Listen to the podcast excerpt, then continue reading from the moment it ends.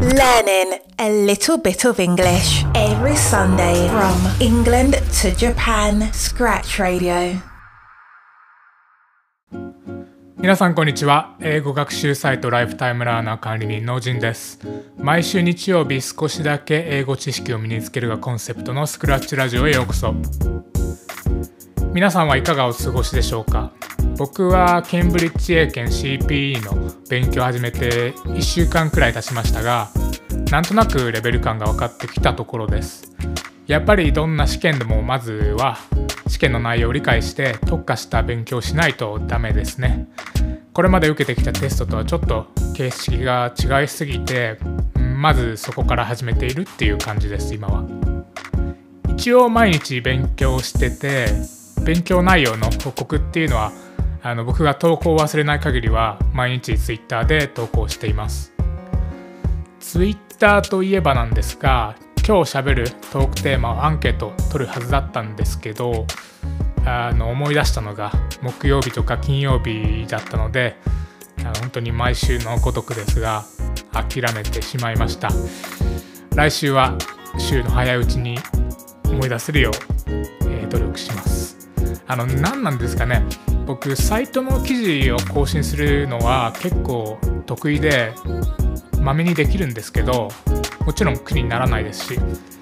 SNS になると一気にできなくなっちゃうんですよね。Twitter は特に文字制限があるのももしかしたら一因かもしれないんですがもうちょっと得意にならないといけないなと毎週思います。スクラッチラジオ第16回目のトークテーマは英語で話す時笑われるのが恐怖でも100%気にする必要がない理由です You are now listening to Scratch Radio, a podcast from lifetimelearner.com. 英語を話すことに恥ずかしいとか怖いっていう感情を持つ方の中には笑われるのが怖いとかあのバカにされるのが恐怖っていう感情を持つ人も多いのではないかなと思います。実際僕も英語を勉強し始めて10年以上経ちますがもちろんバカにされたこともありますしできない人を上から見て笑うような人もたくさん見てきました。もしかしたら過去には知らず知らずに自分もそんな立場にいたことがあるかもしれません。でも今回はそんなこと100%気にしなくて、えー、無視していいっていうことをお伝えしたいと思います。結論から言うと答えはバカにしてくる人は自分を棚に上げて優越感に浸りたいだけだからっていうところに落ち着きます。今回の話でもし勇気を持って少しでも英語で積極的に話せるようになる方がいればとても嬉しいなと思います。この問題に関してはまず逆方向の視点で見てみると分かりやすくて例えば皆さんが休日散歩していた時に外国人の方が拙い日本語ながら頑張って道を聞いてきたとします。日本語ネイティブの私たちから見たら確かに文法は間違っているし発音も正しくないと。でも拙いながらも頑張って日本語を使ってコミュニケーションを取ろうとしているっていう状況です。そんな状況でこんな簡単な日本語もできないのかよって笑ったりバカにしたりしますか？確かにそう思う人もごく少数いるかもしれませんがおそらく大多数の人は笑うなんていう選択肢はないんじゃないでしょうか。なぜならそもそも笑う必要がない場面っていうのはもちろんですが何より自分は日本語が完璧にできるっていう余裕があるからだと思うんですね。つまりどの言語でもネイティブは相手の言ってることが理解できないっていうことにフラストレーションがたまることはもしかしたらあるかもしれませんがバカにしたり笑うっていう行動にはあんまり行き着かないと思うんですよね。普通に考えて言語ができる人にとってできない人を笑うっていう行為はまあまあおかしくって無意味な行為だと思うんですね。だでは他人の英語に対してバカにしたり笑ったりする人っていうのはどんな人なんでしょうか？先ほど言ったようにネイティブだったり英語を高いレベルで扱える人っていうのは他人の英語に対して笑うっていうことはほとんどないと思うんですよね。まあ、そんなことする必要すらないですからね。笑ってくるような人っていうのは自分も英語が大してできないような人っていうのがほとんどだと思うんですよ。僕の経験上で申し訳ないんですが他人の英語を笑ってしまうような人っていうのはネイティブっていうよりもやっぱり第二言語で英語を話しているまたは勉強している人の方が圧倒的に多いと思うんですよね。日本語では自分を棚に上げるなんて言いますがとにかく下を見てマウントを取って優越感に浸りたいっていうのがあるんだと思います結局は余裕がないところから来てると思っていて自分自身の英語に対して余裕だったり自信がないっていうところから何とか自分はできるっていうふうに無理やり言い聞かせるような行動をとってしまうのだと思います。例えば学校で学校の体育でサッカーの授業ってありましたよね。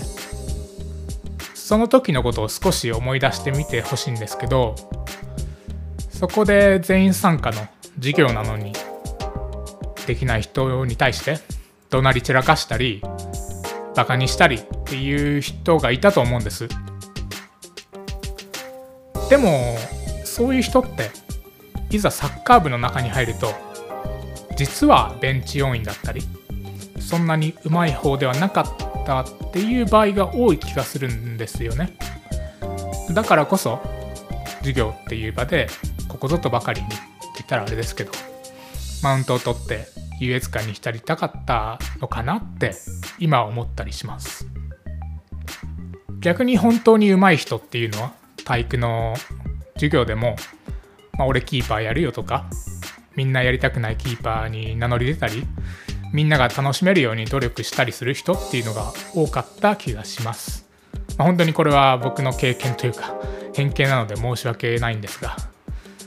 まあそれと似たようなものだと思っています。まあねこんな偉そうなことを言ってる僕もねものによれば今でもね下に見てしまうことがありますと。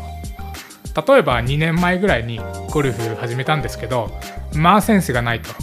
で全然上手くならないんですが例えば練習場に行って失敗してる人が隣にいるともしかしたら俺のが上手いかもななんて心の中で思ってしまうことがたまにあるんですよね。でもそれってまあ結論僕がゴルフ下手だからなんですよね。やっぱり自分が下手だからこそこういう感情が芽生えるのだなとまあ思います。実際自分ができないことが不安だからですかね。まあそういうところなんだと思います。ただそのくせねゴルフがめちゃくちゃ上手い人の中に混じってしまうと萎縮します。だって僕はあのゴルフ下手ですから。まあそういうことです。なので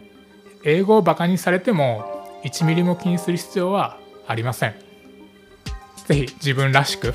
自信を持って英語が積極的に話してみましょう。まあそもそも英語なんて言語なんで完璧なんてないわけですよ。うまいに越したことはもちろんないんですが100%完璧になることはまあないですと。だって僕だって日本語を話していても厳密に言えば文法が間違っていたりすることもあれば意味を履き違えて日本語の単語だったり表現を使うことっていうのは全然ありますからね。